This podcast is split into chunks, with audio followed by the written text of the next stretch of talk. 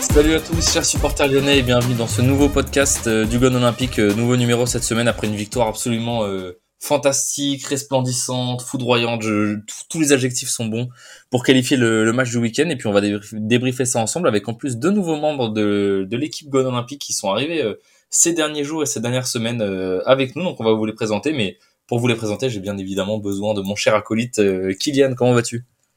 Salut Romain, bah écoute, euh, fort bien, après un tel match hier, euh, fort en émotion euh, et, en action en tout genre, donc très heureux d'être là effectivement. Exactement, comme tu le dis, un match fort en émotion qu'on va pouvoir débriefer après, puis on va on va présenter nos deux nouveaux nos deux nouveaux acolytes, nos deux nouveaux dépressifs de l'Olympique Lyonnais qui vont vous faire plaisir d'être là presque toutes les semaines avec nous. C'est Arthur déjà dans un premier temps. Comment vas-tu Arthur? Salut, salut tout le monde. Bah écoute, ça va très bien, très content de vous rejoindre. Euh, je, j'y vais direct pour la présentation? Ouais, vas-y, tu peux te présenter directement. Euh, tu peux enchaîner bah, direct. je, vais, je vais essayer de pas être trop long. Euh, donc j'ai 28 ans, je suis journaliste sportif à Paris depuis 2017, mais né à Lyon. J'ai passé mes premières années à Lyon, j'ai fait mes études supérieures à Lyon, et voilà, amoureux de l'OL bah, depuis tout petit, évidemment. voilà, très content, très content d'être avec vous. Bah merci à toi, euh, merci à toi Arthur pour la petite présentation. Puis tu nous en diras sûrement plus au fur et à mesure. Tu vas voir que à force de discussion, on découvre un peu tous les, les têtes de sûr de chacun, euh, les petits les petits joueurs favoris qui qu'on défend euh, sans trop le dire ou alors qu'on défend corps et âme devant tout le monde. Et puis de toute façon, les, les, auditeurs apprendront à te, à te, connaître au fur et à mesure. Et puis on reçoit aussi aujourd'hui pour la première fois dans le podcast et qui sera avec nous bah, sur les sur les prochains prochains mois et sur la prochaine saison aussi. C'est Corentin. Comment vas-tu Corentin? Salut à tous les gars, j'espère déjà que personne n'est fan de Joanne Le Penant. On va en parler dans quelques instants, mais on, va tirer on en Parlera après, on en parlera après. Aïe, aïe, aïe, aïe, aïe. sur Sport Content, il y en a qui me connaissent déjà puisque j'ai le podcast Off the Pitch avec euh, Max Vandrel euh, de Ultimo Diez. Donc moi, je, suis anciennement d'Ultimo Diez euh, et de l'Ultimo Podcast également. Et je suis supporter lyonnais depuis 2001. J'ai 27 ans et je travaille dans un club de handball. Donc rien à voir au départ avec l'OL, mais j'espère vous éclairer de mes lumières et débattre avec vous tout au long de ces prochains épisodes. Ok, du coup, euh, donc nous on est on est de la région euh, lyonnaise, euh, Arthur et moi. Kylian, bah on sait on sait déjà pourquoi il est supporter de l'OL depuis le temps qu'il est qu'il est dans le podcast. Et toi, du coup, tu dis que tu es supporter depuis 2001. Qu'est-ce qui t'a amené à pourquoi pourquoi Lyon et pas et pas la ville de, de ta région Alors de base, bah, déjà parce que moi je suis d'Orléans pour tout vous dire, donc il euh, y a pas, à part un peu de Ligue 2, il n'y a pas grand chose. Euh, mes parents sont, de Condrieu dans le 69, donc euh, je passais mes étés un petit peu dans le coin. 2001, donc avant le premier titre de champion de France, moi mes premiers souvenirs c'est la finale de la Coupe de la Ligue, et je pense que ça m'a aidé à rester un petit peu les, les 7 années de bonheur, et j'y suis toujours parce que je suis un peu comme vous, je suis mazo, je pense, donc on reste, on reste fidèle. Ok, super. Bah écoutez, euh, ouais, comme quoi, hein, euh, on est on est pas mal quand même. Euh, Kylian, pareil, t'es pas du tout de la région lyonnaise, et puis dans nos dans nos, autres collègues. par contre, Elliot et Elliot et Nathan sont sont, de la région. Elliot, enfin Elliot, tout du moins, Nathan est arrivé il y a pas longtemps, je crois, mais il me semble qu'il est qu'il est passé par là quand il était plus jeune aussi. Donc donc bah c'est top. Et puis on a souvent des invités qui sont pas du tout de la région lyonnaise. donc bah, aujourd'hui pas d'invités parce qu'on présente les les nouveaux les nouveaux chroniqueurs, mais pour la prochaine fois, on essaiera d'avoir euh, d'avoir du monde, notamment la saison prochaine, avec euh, avec un peu plus d'invités que cette année. Même si c'est vrai qu'on aime bien faire des podcasts entre nous, on essaiera d'avoir un peu plus de monde pour des avis euh, plus plus diverses et variés. Euh, messieurs, on va commencer par le par le débrief du match. alors pour tout vous dire, pour être tout à fait honnête, bah, comme moi je vous l'ai dit en off, mais pour que nos auditeurs nos auditeurs soient au courant, moi j'ai pas pu voir le match. parce que j'avais j'avais autre chose, j'allais j'allais brasser de la bière, c'était mon cadeau d'anniversaire que que ma chérie m'a offert, donc voilà, je suis allé brasser de la bière et euh, j'ai brassé ma propre bière pour pouvoir oublier l'Olympique Lyonnais justement. Et euh, quelle a été ma grande surprise quand j'ai ouvert mon téléphone à 19h et que j'ai vu le scénario du match? Mais c'est pas hier qu'il fallait l'oublier. Euh, écoute, j'ai ouvert mon téléphone et je me suis dit putain, j'ai vraiment raté le match du siècle. donc, force est de, j'ai regardé le match en replay chez moi en arrivant. je me suis farci, je me suis farci le match en replay, donc donc on va pouvoir en discuter tous ensemble. si si je vous demande votre avis là, un peu bah, n'importe qui, hein, celui qui a envie d'en parler. Euh, qu'est-ce qu'on retient d'un match comme celui-ci? Est-ce qu'on retient la réaction ou est-ce qu'on retient euh, les, les 60 minutes, euh, les 60 premières minutes? Alors d'une pauvreté énorme, je sais pas si je pourrais dire ça. Tout du moins la première mi-temps, mais la deuxième mi-temps c'était quand même bien reparti. Les deux premiers buts sont, sont vraiment contre le cours du jeu en, en deuxième mi-temps. Qu'est-ce qu'on retient de ça quand, quand on sort d'un match pareil, plus de positif ou plus de négatif? Euh, je commence du coup. Euh, moi perso, j'y retiens. Forcément, quand tu sors d'un scénario pareil, tu retiens. Enfin, moi, j'ai envie de retenir le positif et j'ai envie de retenir la réaction. Je, je repensais tout à l'heure à une image, c'est la, la, célébration de la casette sur le 4-2. Je vais pas vous mentir, je pense qu'à 1-4, euh, on était à, à, peu près tous dans le même état. Euh, et je trouve, j'ai été presque surpris par la réaction de, de Lacazette, par son, son body language, comme on dit, euh, quand il va chercher le ballon, qu'il harangue tout le monde. J'ai presque été surpris par la puissance euh, de, de, cette réaction et par ce qu'il dégageait, parce que limite, moi aussi, il m'a embarqué avec lui sur mon canapé, alors que vraiment, je pouvais pas être plus au fond que ça de mon canapé. Et donc, je retiens euh, surtout, et au-delà même de ses buts, euh, la réaction qu'a euh, personnifié un petit peu Lacazette, qui a emmené tout le monde avec lui. J'ai trouvé ça assez fou évidemment, bon, après, il y a, en fait, au-delà même de l'OL, c'est ce qu'on a vécu hier, ça, dépasse même l'OL. On a vécu un match de fou, on a vécu le match de l'année en Ligue 1, euh, on a vécu un moment d'histoire. Euh... Je terminais juste en disant que, au-delà même de l'OL, en fait, on a, on a vraiment vécu un moment d'histoire, un moment, le match le plus fou de la saison. Et, euh, que c'est juste kiffant, en fait, au-delà de notre passion pour l'OL, d'avoir vécu un moment comme ça. Bah, globalement d'accord. Hein. Euh, comme tu dis, à 4-1, je pense qu'on était tous dans le même état. Moi, à 4-1, euh, l'espace d'un instant, euh, je me suis dit, bah, j'ai peut-être éteindre la télé. je me suis dit, je vais pas continuer à m'infliger 5, 6 buts, parce que je me suis vu comment Wai était parti, il pouvait encore en, rajouter s'il en avait vraiment envie, et si l'OL n'avait pas réagi ainsi. Donc j'ai vraiment pensé quelques secondes à éteindre la télé, je me suis dit, bon, euh, on va voir. Peut-être que euh, si on en met un deuxième, euh, ça va relancer la machine. Et effectivement, notre cher Alexandre Lacazette en, a mis un deuxième. Et euh, sur d'ailleurs un débordement dont il faudra parler de, Barcola, quand même assez formidable. Euh, non, oui, là où je suis d'accord avec toi, c'est que effectivement la réaction de la casette m'a surpris sur le moment. Je me suis même dit, mais c'est pas un peu disproportionné parce que en fait, on était mené 4-1, 4-2. Euh, il y a quand même encore un grand, grand, un grand, grand gap euh, à rattraper euh, puisqu'il y avait toujours deux buts d'écart. Surtout que le match nul suffisait pas. Hein. voilà, on avait absolument besoin d'une victoire pour continuer d'espérer un tant soit peu l'Europe. donc je me suis dit, bon, tu t'emballes peut-être un peu, frérot. Euh, je me suis bon, allez, il met le deuxième, on va voir si on en met un troisième rapidement. Là, ok, on pourra commencer à s'exciter. Euh, mais je me suis sur le coup, je me suis bon, c'est peut-être un peu disproportionné. Et puis bon, après, euh, l'histoire a montré qu'il avait eu raison d'embarquer tout le monde et que et que la folie l'a emporté. C'était effectivement un moment assez suspendu à part euh, assez irréel, je trouve, un peu comme à la Coupe du Monde, la finale où euh, en l'espace de quelques minutes, euh, alors qu'on pensait que tout était mort et enterré, finalement, euh, euh t'as une équipe qui revient dans ses eaux de manière assez incompréhensible. donc assez fou et moi j'étais comme j'étais en transe comme je l'ai dit en off j'étais en transe derrière ma télévision vraiment j'en revenais pas donc c'était assez fou et un, un grand moment effectivement Ouais, dans la globalité, je suis assez d'accord avec vous. Euh, Corentin, t'en penses, toi? Ouais, bah, je, je, je vais euh, un peu le, le, négatif de la bande. Je suis, je suis d'accord avec euh, avec vous sur euh, sur l'allégresse de, de le bodyguard language de la casette, l'allégresse de la suite. Mais moi, je trouve que le, le gros souci et qui va être passé sous silence parce qu'on a gagné au final, c'est l'entame de match et déjà la composition face à une équipe de Montpellier qui est 14e au classement. On joue si on compte Cacré comme joueur défensif, je crois avec trois joueurs offensifs à la maison contre une équipe de Montpellier qui a plus grand chose à jouer, qui, qui avait mis un gros score à Monaco c'est sûr, mais qui elle euh, vient un petit peu en touriste. Euh, faut pas oublier que on joue bien pendant une demi-heure à la fin. Euh, c'est que peut-être Laurent Blanc a fait des grosses erreurs sur euh, sur le sur la composition de, de départ. Je sais pas votre avis. Déjà moi, mmh. Cherki à droite, je trouve que c'est c'est n'importe quoi. C'est ça le prive du jeu. On est bon sur sur un quart d'heure. Euh, quand il est replacé dans l'axe avec avec la sortie de Le Penant et Cacré qui descend d'un prend. Euh, ça, c'était beaucoup mieux. Et, et c'est n'importe quoi de se mettre dans cette situation de d'être mené 4-1. Moi, vraiment, à 4-1, j'y croyais parce que je me disais, Montpellier, euh, Mamadou Sakho et tout, derrière Christopher Julien, ils vont, ils vont, être à la rue au bout d'un moment. Si on se remet dans, dans le droit chemin, euh, c'est bon. Mais euh, ça m'a énervé de, de, voir ça et de, et de voir ce scénario quand même. quoi. C'est un peu n'importe quoi. Il faut peut-être pas retenir que, que les trois points. quoi. Alors pour revenir sur ce que tu dis, Corentin, euh, il, a, il a fait la même chose à Strasbourg, hein, Laurent Blanc, euh, en calant quasiment euh, 7 ou 6 ou 7 joueurs à vocation euh, défensive, euh, si je dis pas de bêtises. et quand j'ai vu la compo, je me suis fait exactement la même réflexion que toi. Apparemment, ça a donné, ça a donné ce que ça a donné en première mi-temps.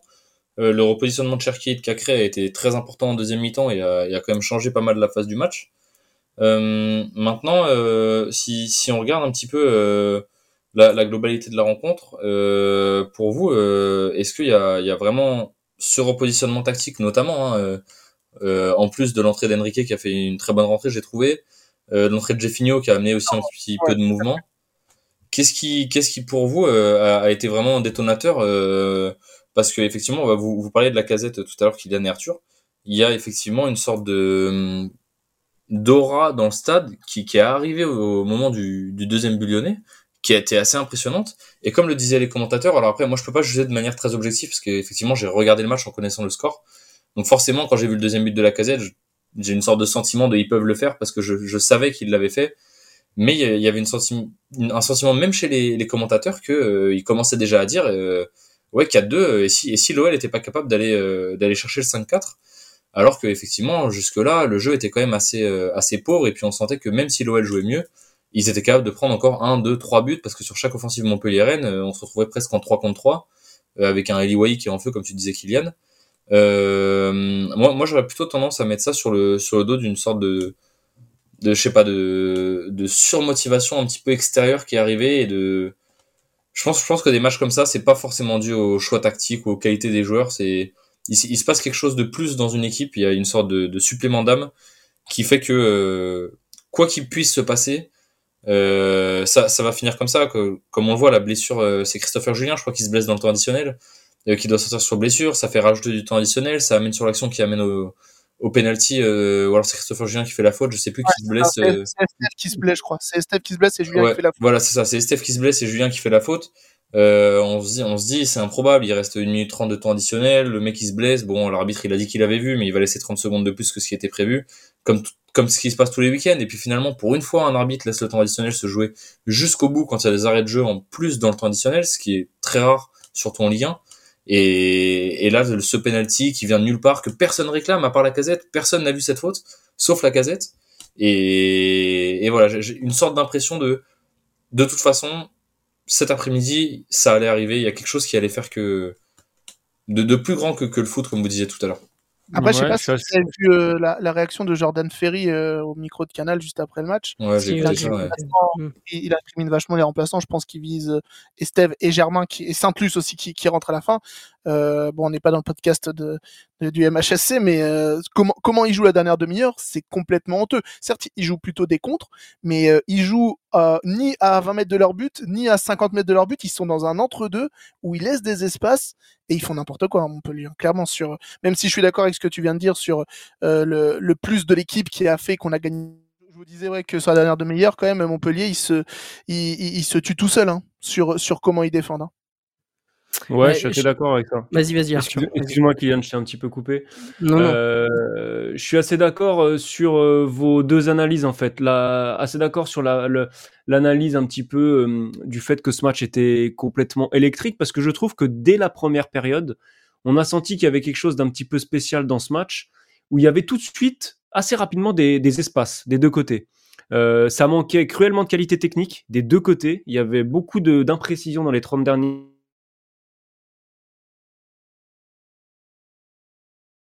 côté. Le fait que Montpellier n'ait plus rien à jouer, bah, forcément, ça, facilite ce genre de, scénario. Et donc, on avait ça dès, l'entame, cette sensation-là. Évidemment, euh, au retour des vestiaires, euh, il y a le, scénario qu'on connaît. Donc, euh, je pense que dans la tête de, tout le monde, que ce soit du côté des Lyonnais, ça va leur donner un supplément d'âme. Du côté de Montpellier, bah, on commence à trembler. Dès que les buts s'empilent, voilà, ça, ça accentue tous ces, tous ces sentiments-là. Et je suis d'accord donc avec la deuxième analyse sur le fait que Montpellier s'est complètement sabordé. Il y a eu un nombre de, de, prestations individuelles qui sont devenus de correct, qui sont passés de correct à catastrophique, c'est assez impressionnant. Je pense notamment mention spéciale pour un certain Falai Sako, euh, couloir droit, c'était c'était exceptionnel quoi. La caravane euh, sur chaque accélération de Barcola, euh, dans les duels aériens, c'est pareil. Enfin, Falai Sako, j'ai pas compté combien il y avait de buts pour lui, mais c'est assez phénoménal.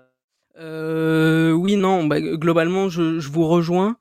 Euh, c'est vrai que Montpellier, c'est un peu, ils sont liquéfiés. Euh, ils ont, je sais pas, à partir du moment où la casette, euh, à partir du moment où ils ont mis quatrième but, j'ai eu un peu la sensation qu'ils sont arrêtés de jouer et qu'ils se sont mis à attendre.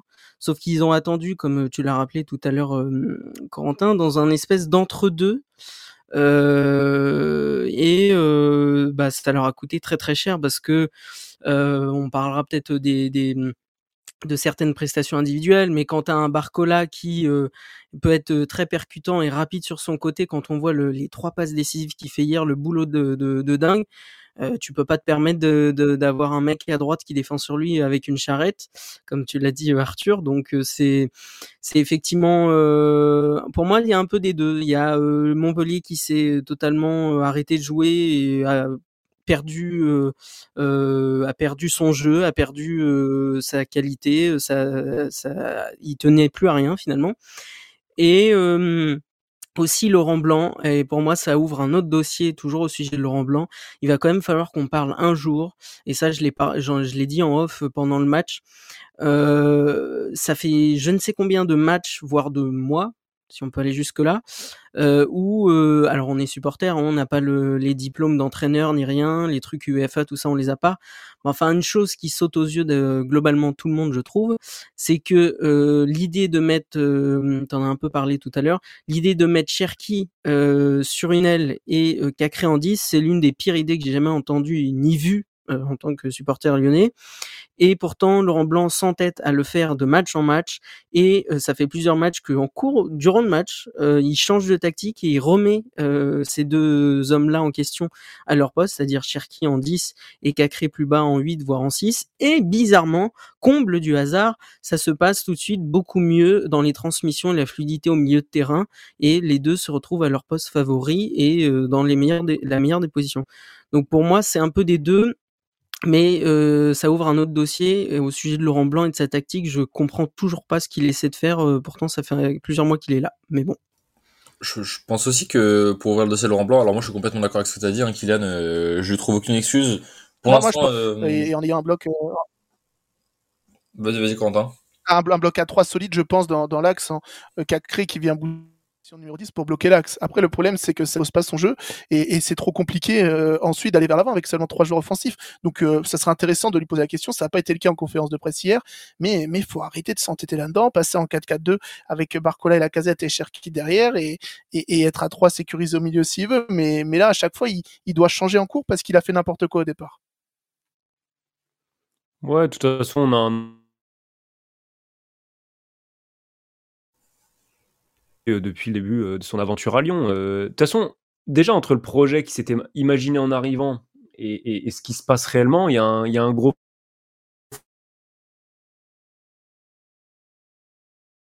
imaginé utiliser autant de, jeunes, et ça inclut d'ailleurs Barcola.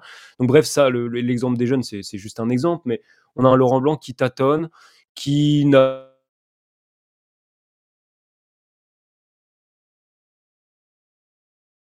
Euh, donc je, je suis pas forcément surpris et, et je vous rejoins complètement sur l'analyse de, de Cherki qui est vraiment un joueur complètement différent. Euh, on l'a vu faire, je pense, son retour défensif le plus convaincant de la saison, voire de sa carrière à un moment. Je ne sais pas si vous l'avez en tête. Il perd un ballon, je crois, il tape un gros sprint sur Nordin et il fait un énorme tacle glissé. Euh, ouais, ouais, je m'en public, etc.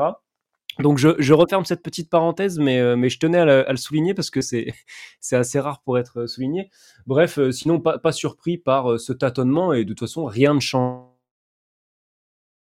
jusqu'en fin de saison. Ouais, je suis assez d'accord avec vous. Alors pour revenir sur le, sur le coaching de Laurent Blanc, moi je trouve, bon, je dis pas qu'il faut lui trouver des excuses. Euh, je pense surtout que euh, il n'a pas forcément les joueurs à disposition pour mettre en place le jeu que lui prône, qui est peut-être plus défensif que le jeu qu'on a l'habitude de voir à l'OL. Euh, je pense qu'il a un jeu qui est plus basé sur la on va dire la solidité défensive et, et on va dire la la fluidité sur sur attaque rapide et, et la capacité à, à, faire mal à l'adversaire dès la récupération de la balle. en tout cas, c'est les profils de joueurs qu'il a demandé quand il est arrivé. Et euh, donc voilà, je pense qu'il a un petit peu de mal à, à s'adapter au profil qu'il a. Malheureusement, c'est un petit peu ce qu'on demande à l'entraîneur, d'être capable de s'adapter parce qu'on n'a pas toujours l'effectif qu'on a envie d'avoir. Et, et, il serait temps qu'il arrive à s'adapter et qu'il commence à apprendre de ses erreurs. Euh, après, à sa décharge, typiquement pour un Cherki et un Cacré, alors c'est sûr qu'il les a pas forcément mis dans les meilleures dispositions au début, euh, mais je pense qu'il teste, euh, qu'il teste des choses, qu'il voit un petit peu comment comment il peut faire.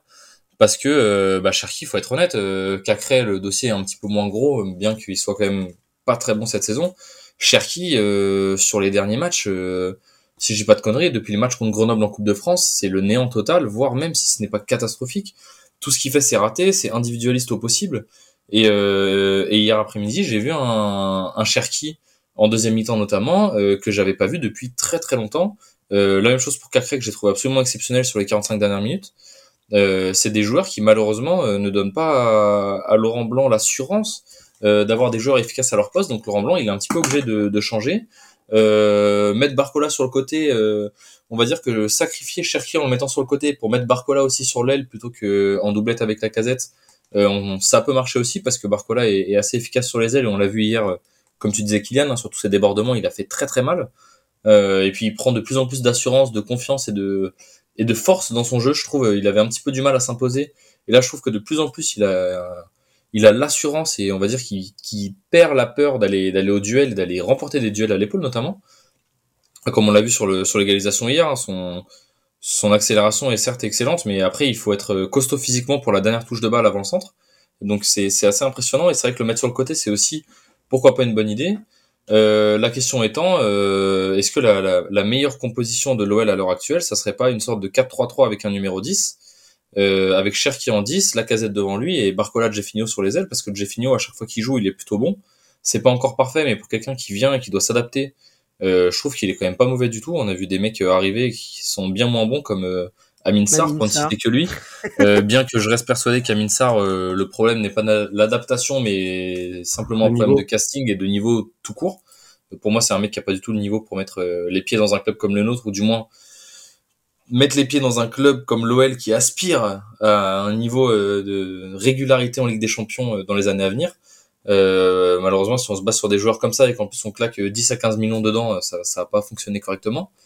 Euh, bon, maintenant, ça, ça arrive aussi de faire des erreurs de casting, mais pour revenir sur le sur Laurent Blanc, je pense qu'il faut lui laisser un peu de temps et voir ce que ça peut donner avec un mercato euh, cet été, euh, qui sera, je l'espère en tout cas pour lui, euh, basé sur euh, ses demandes et sur euh, ce qu'il voit pour l'avenir avec des discussions autour d'un pôle sportif restructuré parce qu'on va parler aussi de, de Jean-Michel Aulas parce qu'on a appris son on va dire licenciement à l'amiable si on peut appeler ça comme ça. Euh, cet après-midi ou du moins on a appris ça ce matin à la suite des, du match d'hier.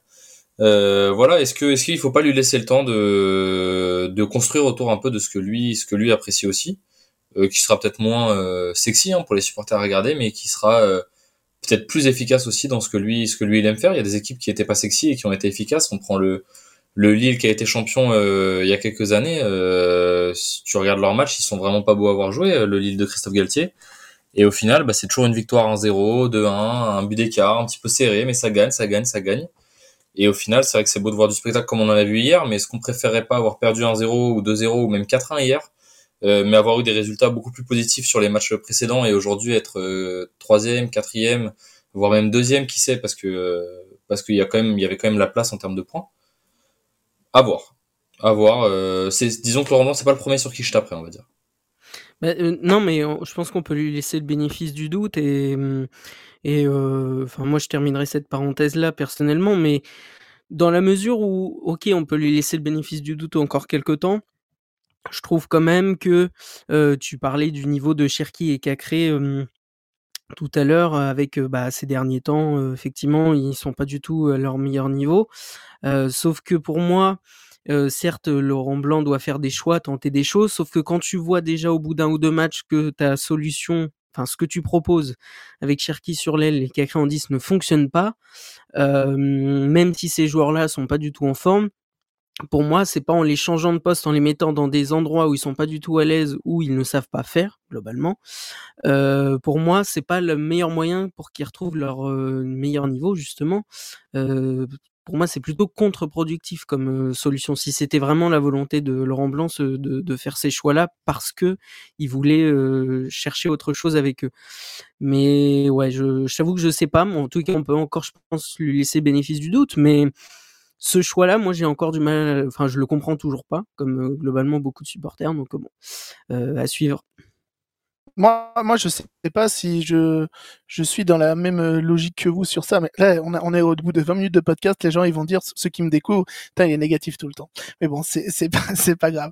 Euh, moi, je, trouve qu'il y a une logique qui a été relevée par quelques tweetos streamers lyonnais hier soir. C'est qu'imaginez que si Carl Toko et Cambi shootent pas dans une poubelle à, la, à la mi-janvier, euh, s'en va pas. et Barcola, dans ce qu'il veut. Mohamed Elarouche est réglé car on lui a promis euh, du temps de jeu notamment. Là, euh, Johan Le Penant qui semble à côté de ses baskets joue, fait deux erreurs. Il sort pas à la mi-temps, il sort à la 60e pour prendre une bronca. Je trouve que dans, dans ces directions, Laurent Blanc n'est pas clair pour le moment et c'est surtout ce que je le reproche, pas les résultats, parce que dans la majeure partie, ils sont bons sur la phase retour, mais c'est plutôt ce, flou artistique où on dirait qu'il ne, ne sent pas les coups, il ne sent pas l'effectif. On, verra après l'été, mais j'ai peur d'être vraiment déçu, surtout si on doit vendre des joueurs comme euh, Loukeba, peut-être Cherki aussi, voire Cacré, voire Barcola. S'il y a une offre à 25 millions pour Barcola, on fait quoi aussi? Ça va être, ça va être une vérité. Moi, il y a une réflexion que je me fais depuis le début avec Laurent Blanc, c'est que je le trouve alors attention, je vais mettre des gros guillemets parce que j'ai beaucoup de respect pour Laurent Blanc, mais un petit peu rouillé entre guillemets, un petit peu en décalage avec le, foot moderne entre guillemets. Il a passé des années sans coacher. On est des, supporters, on n'est pas, on n'est pas, on n'a pas de diplôme d'entraîneur, donc euh, je vais bien me garder de rentrer dans les détails pour le juger. Mais ne serait-ce que nous, ce qu'on peut voir de presse par cette espèce de, de décalage. Je le sentais un petit peu perdu. Je voyais des réponses un petit peu à côté quand tu lui posais des questions tactiques, des questions sur le jeu. Alors ça fait partie du personnage, mais voilà, c'est vraiment un constat global que je fais. Et effectivement, Laurent Blanc, bah, il aurait peut-être continué de titulariser Toko si Toko n'était pas parti. Puis aujourd'hui, il se dit, bon, bah tiens, en fait, le petit Barcola, il est pas si mauvais, bah allez, je vais lui faire enchaîner les matchs. Alors là, vraiment, je, je, je grossis le trait parce que parce que, parce que ça reste un excellent technicien. Mais il y a ce décalage. Et, juste pour euh, rebondir sur le, le temps qu'il faut lui laisser, là, d'un point de vue comme ça extérieur, je dirais oui. Mais euh, je me pose quand même la question, qu'est-ce qui va se passer cet été quoi? Parce que maintenant que Jean-Michel Aulas est parti, euh, va a priori suivre.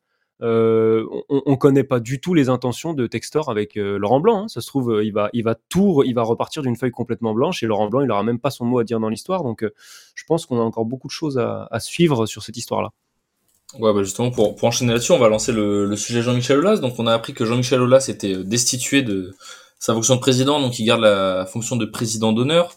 John Textor récupère du coup les fonctions de PDG de manière globale, donc président et directeur général par intérim en attendant euh, de pouvoir notamment nommer un directeur général. On ne sait pas trop s'il va chercher un président en plus euh, ou s'il va garder lui la présidence du club. On a quand même tendance à penser que lui, il est plus là pour être euh, propriétaire que président, donc il, je pense, va déléguer à quelqu'un euh, qu'il choisira avec avec son, son entourage proche au niveau de l'administration du club. Qu'est-ce que alors on va on va d'abord on va d'abord débattre de euh, qu'est-ce que qu'est-ce que vous pensez euh, du timing et du fait tout simplement qu'il est que, que Olas a été, on va le dire, hein, il, a, il a été limogé très clairement. Euh, ça s'est fait de manière, je pense, plus plus sévère que ce qu'on veut bien lire dans dans les dans les médias, les différents médias. Je pense que ça fait quelque temps qu'on lui demande de se mettre un petit peu au pied et que la, la structure du pôle sportif ne fonctionne pas du tout. Qu'il s'entête un peu à dire non non non on reste comme ça on reste comme ça euh, je pense que Textor, il en a eu ras-le-bol, il a vu les résultats, il a, il a tapé un grand point sur la table il lui a, il lui a gentiment dit que si de toute façon euh, il n'était pas d'accord, bah c'était pareil et qu'ils ont préféré sortir un communiqué euh, d'une sorte de commun accord avec 10 millions dans, plus ou moins dans la poche de Jean-Michel. et puis voilà, ils sont, c'est comme ça que, que tire sa révérence notre cher président avec une, un, poste de président d'honneur. avant qu'on parle de là, c'est tout ce qu'il a apporté au club et qu'on fasse un petit, un petit récap de ça, qu'on en discute tous ensemble. on va on va garder ça pour la fin, le moment un petit peu nostalgie. Est-ce qu'on se parlerait pas un petit peu tout d'abord du, du timing Qu'est-ce que vous en pensez Et puis surtout, est-ce que vous, bah, notamment Arthur et, et, Corentin, parce que Kylian on a déjà pas mal donné notre avis sur voilà c'est la direction ces derniers temps. Euh, Arthur et Corentin, qu'est-ce que vous, vous avez pensé euh, d'Olas ces dernières années? Qu'est-ce que vous attendiez de Textor par rapport à Olas? Et qu'est-ce que vous pensez du timing de la décision sur, euh, sur le match, euh, la suite du match d'hier, on va dire? Bah, pour moi, le timing, il est, il est un peu difficile et je, je pousserais ça en disant même que l'anonymat un petit peu. C'est un communiqué euh, d'une simplicité déconcertante. Qui un peu nulle part en plus. Hein. Qui, ouais, voilà. Donc ça, enfin moi j'ai vraiment, c'est vraiment ce qui m'a gêné dans, cette histoire-là. Après, je pense qu'on est globalement tous pareils, c'est-à-dire qu'on est partagé entre déjà un début de nostalgie. On est évidemment reconnaissant de tout ce qu'il a fait, Jean-Michel Aulas. Euh, on est évidemment triste. Et à la fois, on sait tous que c'était devenu inéluctable. Euh, Jean-Michel Aulas, sur ses dernières années de, de, de, présidence, il est en décalage avec le foot moderne. L'Olympique lyonnais est dans sa manière de fonctionner qui est rouillée, qui est en décalage avec le foot moderne et, même avec des équipes euh, moins bien classées du championnat de France. Donc ça devenait tout simplement inéluctable dans le fonctionnement global et dans ses relations avec John Textor, comme tu as commencé à le rappeler. Euh, moi, ce qui m'avait choqué, c'était début avril, l'interview d'Olas dans l'équipe où il dit euh, en gros si on m'impose le départ de Bruno Giroud, je ne l'accepterai pas. Ouais, mais en fait t'as pas le choix. Donc bref, le, le, clash devenait inéluctable, donc je suis absolument pas surpris par tout ce qui se passe.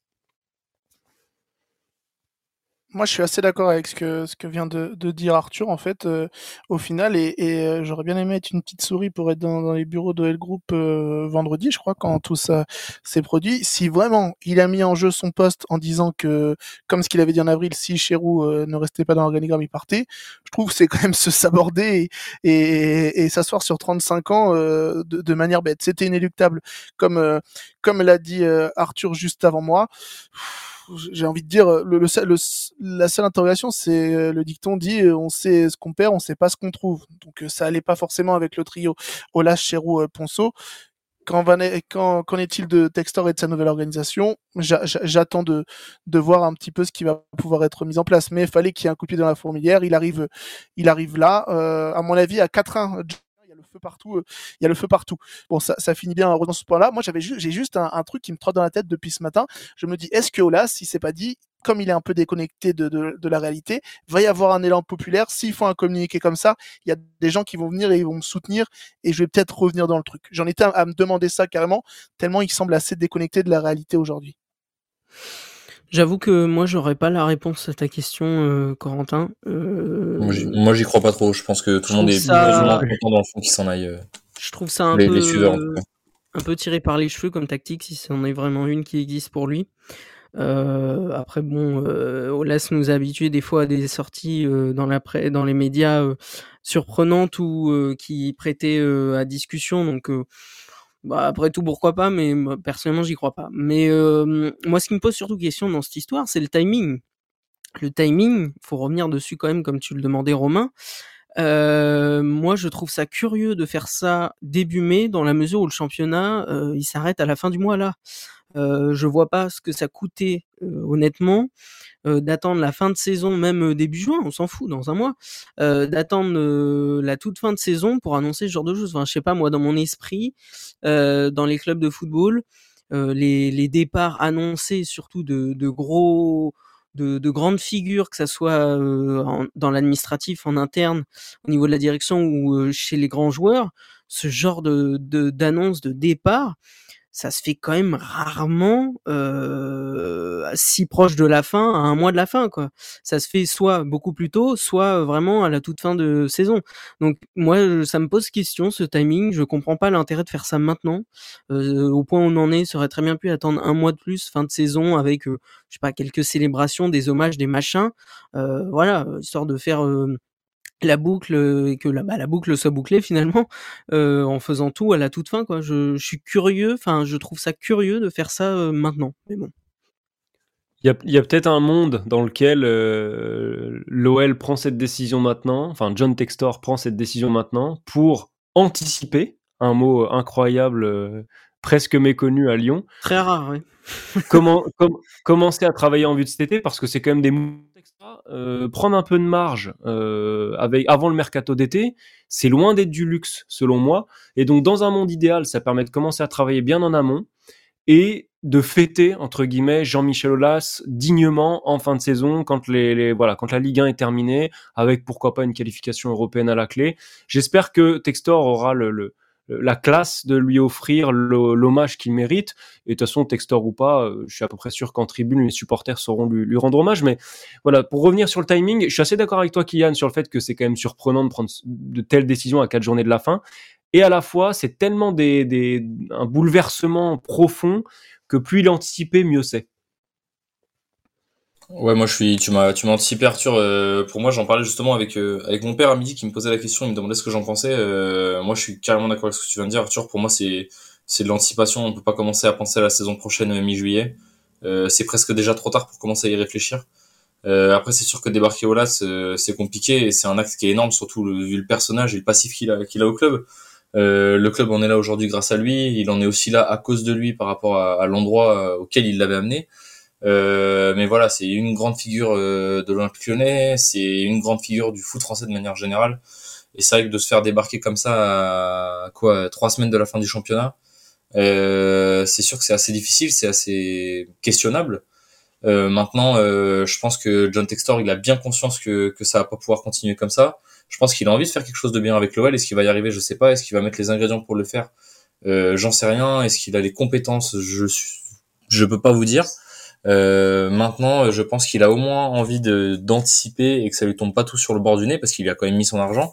Et euh, vu la direction que prend le club ces derniers temps, euh, si ça continue comme ça, bah, son argent il l'aura juste mis dans un truc qu'il va perdre. Et, hum, et je pense qu'il a au moins envie d'essayer de redresser la situation. Je dis pas qu'il va en faire un club qui serait qui va gagner la Ligue des Champions un jour, mais je pense qu'il a au moins envie d'en faire un club qui revient à l'échelle nationale sur le sur le devant de la scène et du coup euh, du coup il anticipe euh, et, je pense que que malheureusement rien n'était faisable tant que Olas était à la tête de de tout ce merdier sportif. Et que voilà il a pris la décision qu'il fallait prendre à mon avis. C'est ce qu'il fallait faire. Euh, avec tout le respect que j'ai pour Monsieur Olas et et tous les remerciements que que je peux lui faire pour tout ce qu'il a apporté au club et et même tout ce qu'il a apporté dans ma vie personnelle à moi. Parce que s'il avait pas repris l'OL j'aurais peut-être pas rencontré ce club de foot qui m'a fait vivre tant de choses depuis euh, depuis mon plus jeune âge. Euh, mais malheureusement, euh, comme tout, tout a un cycle, tout a tout a des changements et, et je pense que c'était l'heure de dire au revoir. déjà il y a il y a presque cinq ans et, et qu'il a voulu pousser jusqu'au bout et que et que ça a ternir un petit peu tout ce qu'il a fait, mais que que je pense maintenant qu'il est parti, on est tous plus ou moins d'accord pour dire que ce qu'on retiendra, c'est ce qu'il a fait de, de, grand avec ce club, et en espérant que les personnes qui prennent sa suite euh, reprenne son travail en, en, améliorant les dernières années qui étaient un petit peu moins bonnes et en, en repoussant le club vers l'avant euh, pour, pour marcher, on va dire, sur tout ce que, sur tout ce que là ça a construit, en reprenant les, les fondations, la partie des fondations qui étaient encore solides pour, euh, pour monter jusqu'au, jusqu'au plus haut niveau européen, on l'espère, mais au moins jusqu'au plus haut niveau national déjà dans un premier temps. Et, euh, et voilà, je pense que la bonne décision a été prise, en tout cas c'est mon avis. Euh, bien que le timing soit très très spécifique, on va dire, euh, à la situation du club et, très questionnable. Euh, je pense que c'est ce qu'il fallait faire et que c'était le seul moyen de faire lâcher un petit peu euh, Olas, c'est que maintenant bah, il va falloir faire le tri, renvoyer Ponceau à ce qu'il sait faire, virer Chéroux à rien du tout. Euh, faut le renvoyer, faut le renvoyer à la ferme. On, veut surtout plus le voir où que ce soit. Et, et puis aller chercher des gens qui sont compétents et qui sont investis. un directeur sportif ou pas, j'en sais rien. Je sais pas ce qu'il faut exactement. C'est pas mon métier, mais mais il faut il faut aller chercher quelqu'un qui qui va s'occuper du sportif à 100% et qui va qui va s'en occuper correctement. On a on a entendu parler de rumeurs euh, Mathieu Bonnemer ces derniers temps. Euh, pourquoi pas euh, ce, ce, type de profil tout du moins. Euh, mais voilà, un grand merci pour ma part à Jean-Michel Aulas c'est tout ce qu'il a apporté au club et à la ville de Lyon de manière générale et même à la France dans le football parce que ce qui est fait aussi pour le football féminin est absolument extraordinaire dans, dans même à l'international on peut le dire. Et, euh, et j'espère que des gens suivront euh, ce que lui a fait pour ce sport euh, au niveau de, des féminines parce que parce que c'était un grand bonhomme et, et voilà j'espère qu'on le retrouvera ailleurs peut-être à la tête de la future ligue féminine d'ailleurs mais mais voilà un grand merci à lui pour tout ce qu'il a fait et, et j'espère que que l'OL se portera mieux que ces dernières années mais mais que ça suivra le, la lignée qu'il a mis avec un club qui restera familial et qui deviendra, je, l'espère, pas une multinationale comme peut l'être le, Paris Saint-Germain, par exemple. Moi, il y a, quand même un truc auquel je pensais ce matin et parce qu'on parle là tu, tu, effleurais un peu le sujet de, du successeur de, Jean-Michel Aulas après l'intérim de, de Textor euh, bah, il y en avait un qui était plus ou moins désigné pendant quelques années avant que Textor arrive, c'est euh, Tony Parker, qui était euh, intégré au conseil d'administration de, de, de l'OL Group, qui était inclus dans des projets. on, on l'a, il a fait quelques interviews et il était pressenti pour être un peu le, le, dauphin. Par moment, on le voyait un peu comme ça. Et moi, j'avoue que pour prendre la suite, j'aurais dit avec lui, j'aurais dit pourquoi pas à ce poste-là. Sauf que Textor étant arrivé et euh, Tony Parker ayant été remercié par la suite et donc n'étant plus présent au sein de l'OL Group et encore moins dans le conseil d'administration, euh, j'avoue que je n'ai aucune visibilité sur qui pourrait potentiellement prendre sa suite, mais le fait de ne pas avoir gardé Tony Parker, on perd peut-être une, cartouche à, tenter euh, avec lui. Voilà, je sais pas ce qu'en pensent les autres, mais c'était mon avis sur le sujet. Moi, pour donner mon avis sur Parker, euh, moi j'avais un peu peur que Parker il soit, euh, un peu comme la plupart des joueurs qui passent à l'OL ces derniers temps, qui prennent un peu l'OL comme un tremplin, parce qu'on le sait, il l'a jamais caché. Euh, son objectif à Parker, c'est d'avoir une franchise NBA. Et, j'avais un peu l'impression qu'il venait se faire les dents à, à et à l'OL pour acquérir sa franchise NBA plus tard avec avec l'argent qu'il aurait fait à, à Lyon, à, à Villeurbanne avec Lasvel et, et on va dire avec l'apprentissage de gestion qu'il a pu faire de deux clubs qui pour lui était pas si important que ça en réalité. Donc je t'avoue que ça, ça me faisait un peu peur. Donc euh, je sais pas si si mes peurs sont fondées ou pas, mais euh, ça me paraissait un peu risqué. J'avais un peu peur que ça soit euh, qu'on se retrouve peut-être dans 5-10 ans avec euh, avec un mec qui lâche tout du jour au lendemain parce que il a récolté ce qu'il lui fallait et financièrement et professionnellement pour pour aller racheter une franchise NBA et, et qu'au final il nous laisse dans une merde une merde noire pas possible quoi. Ouais, moi je suis pas, enfin, je j'ai pas trop d'avis sur Parker. J'ai juste les infos que euh, à Lasvel il y a eu des petits soucis ces derniers temps, qui les a pas bien gérés non plus. Donc euh, peut-être qu'ils se sont aperçus que le costume était trop grand pour l'instant pour lui et, et que c'était plus euh, plus la personne adéquate et que Textor veut aussi, avant de, de, passer la main un président délégué, euh, remettre toute toute la maison en ordre. Pour finir sur Olas, juste, je voulais passer le message que je sais pas si vous avez vu la story d'Atem Ben Arfa euh, sur Instagram cet après-midi qui a fait euh, sur, sur, Ouais, bah oui, on a vu. C'est une honte. Euh, on, de, on ne mord pas la, la main qui vous a nourri. Peut-être que si Jean-Michel Olas n'avait pas cru avec sa politique de formation de, de, de jeunes joueurs à l'époque, au début des années 2000, aux joueurs comme Atem Ben Arfa, il aurait pas fait la carrière qu'il a fait et qu'il a lui-même gâché en faisant n'importe quoi. Donc il aurait mieux fait de se taire sur ce coup-là. Et il a personne autour de lui pour faire de la com, c'est bien dommage. À l'image de ces dix dernières années, en toute manière. Pas de, pas de surprise sur le personnage. Ouais, non, clairement, on va pas aller plus loin dans les, les commentaires sur Atem Ben Arfa, parce que je pense qu'il n'y aura rien de très constructif.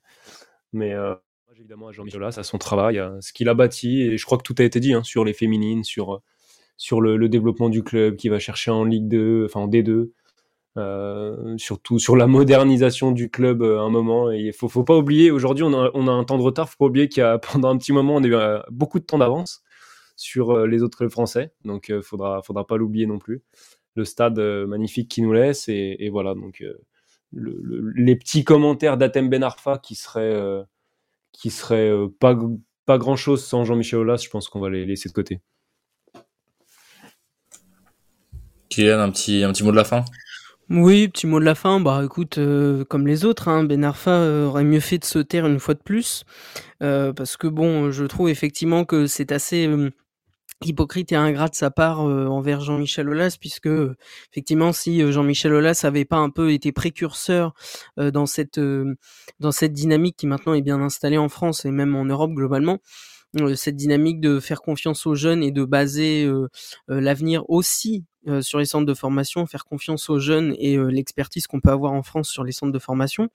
Euh, sans ça, euh, Atem Ben Arfa, je suis même pas sûr qu'on entende parler un jour dans notre vie, quoi.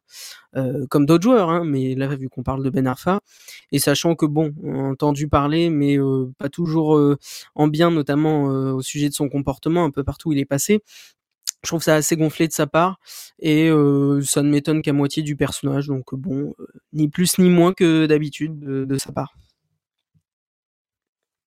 Bon messieurs, on va on va se laisser là-dessus. Je pense on parlera sûrement un petit peu plus de l'as la semaine prochaine. Donc je sais pas qui qui sera là la semaine prochaine. Il y aura peut-être Nathan ou Elliot aussi avec nous. on va se laisser là-dessus parce que je pense que, que voilà, on a déjà bien débriefé ce qui s'est passé ce week-end. On donnera plus d'infos euh, la semaine prochaine, s'il y a des nouvelles infos sur, euh, sur tout ce qui se passe, notamment autour de Jean-Michel Aulas et euh, surtout de, de, de, sa succession, parce que maintenant, bon, Jean-Michel Aulas, entre guillemets, c'est passé, l'information est forte et sortie. donc voilà, on pourra, on pourra lui rendre hommage aussi longtemps qu'on veut, parce que ça reste Jean-Michel Aulas. je pense que les grosses infos qui vont sortir à la suite seront plutôt sur sa succession. Il risque de se faire assez discret.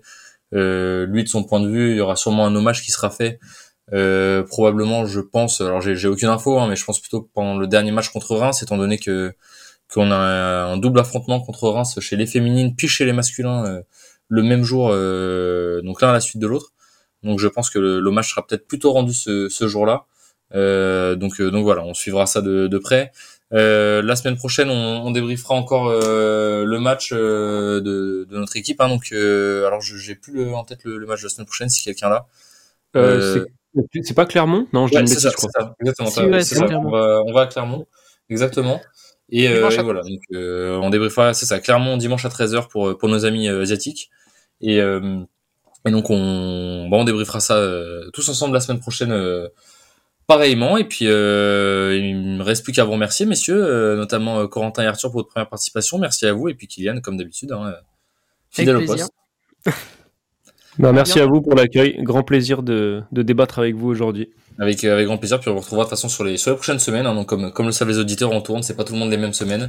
Euh, il y a souvent euh, Kylian ou moi à la, à la présentation et puis, euh, et puis derrière ça tourne. maintenant on est, on est plus nombreux en plus. Donc vous aurez pas mal d'avis constructifs et divers et variés surtout. Donc ça, ça rend la chose encore plus intéressante. Donc merci à vous d'être là les gars. Et puis nous on se dit à la semaine prochaine tout le monde. On vous lance, on vous lance tout trop avec quand même le petit Johnny à la fin, mais à voir si, euh, si on vous la change pas d'ici la fin de saison avec une petite, euh, une petite phrase de Jean-Michel Aulas à la place de, de Johnny ou en plus d'ailleurs même pour, euh, pour voilà pour lui rendre hommage. On, va regarder si on peut vous faire ça, mais en tout cas, on vous laisse avec Johnny comme d'habitude. Salut à tous, c'était Romain du Godin Olympique. Ciao. C'est moi qui dis merci à vous tous parce que c'était magnifique.